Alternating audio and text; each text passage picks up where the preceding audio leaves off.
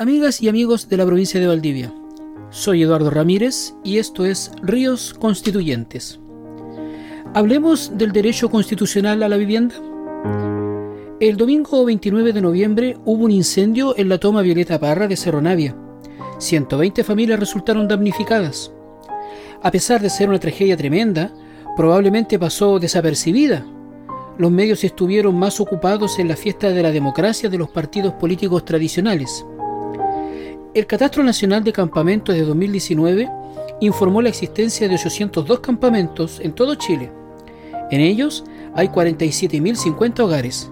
El 55% de esos hogares cuenta con una jefa de hogar y el 43% son monoparentales.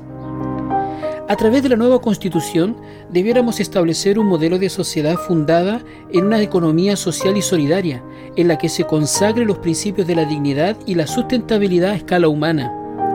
El Estado debiera garantizar el derecho de la ciudadanía a una vida digna, materializada, entre otras cosas, a través del acceso a una vivienda de calidad.